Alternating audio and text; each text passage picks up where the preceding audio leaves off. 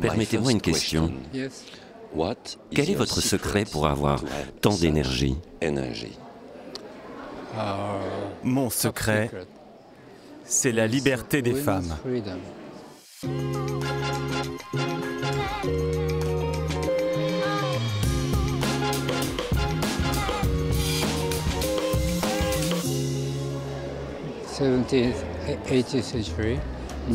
Au XVIIe et XVIIIe siècle, les hommes exigeaient des femmes qu'elles portent un corset et de minuscules chaussures. Ils traitaient les femmes comme des poupées. Je déteste cette idée. Ça me rend furieux, toutes ces histoires. Alors moi maintenant, je suis toujours du côté des femmes.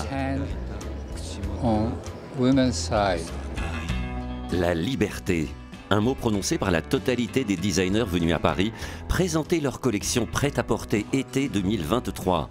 Libérer les corps, les esprits de toute forme de contrainte, de diktat. Comme Yoji Yamamoto, Hidenori Kumakeri travaille à Tokyo.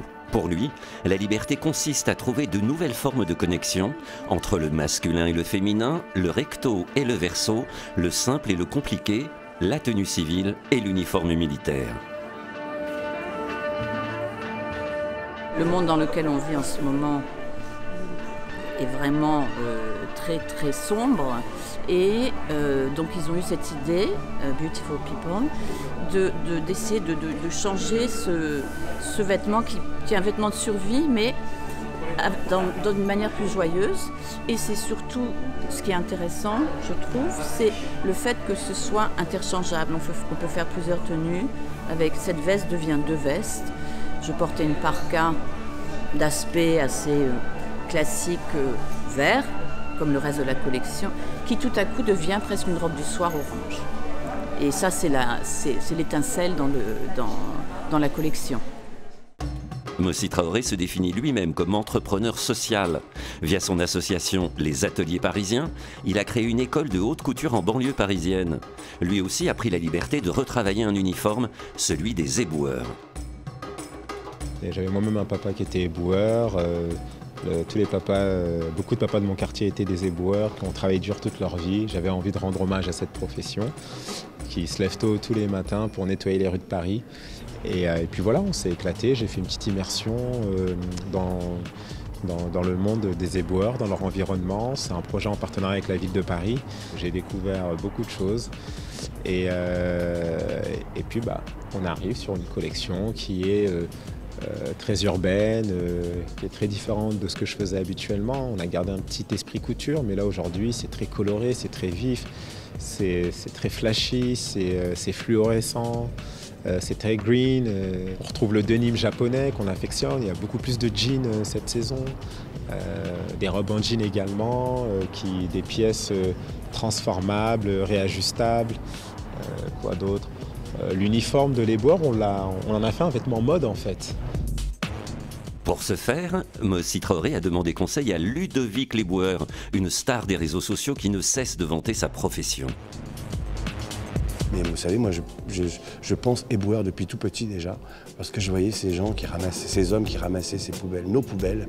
Et moi, j'étais là derrière mon petit arbre, je les regardais. Après, j'ai amené mon sac pour leur donner un coup de main.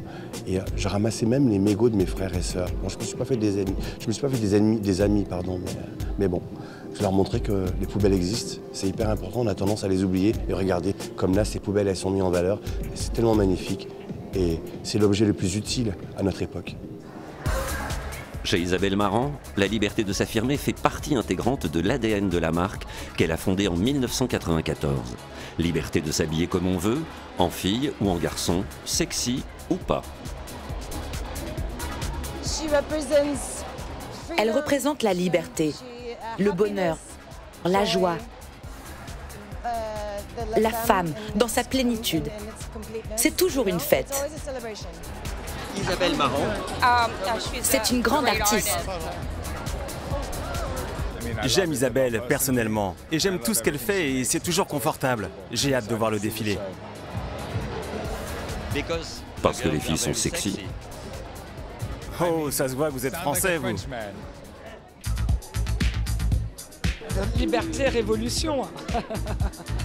en fait, c'est une féminité assumée, mais jamais avec une certaine discrétion. En fait, on a une expression en français que personne d'autre n'a, c'est avoir du chien.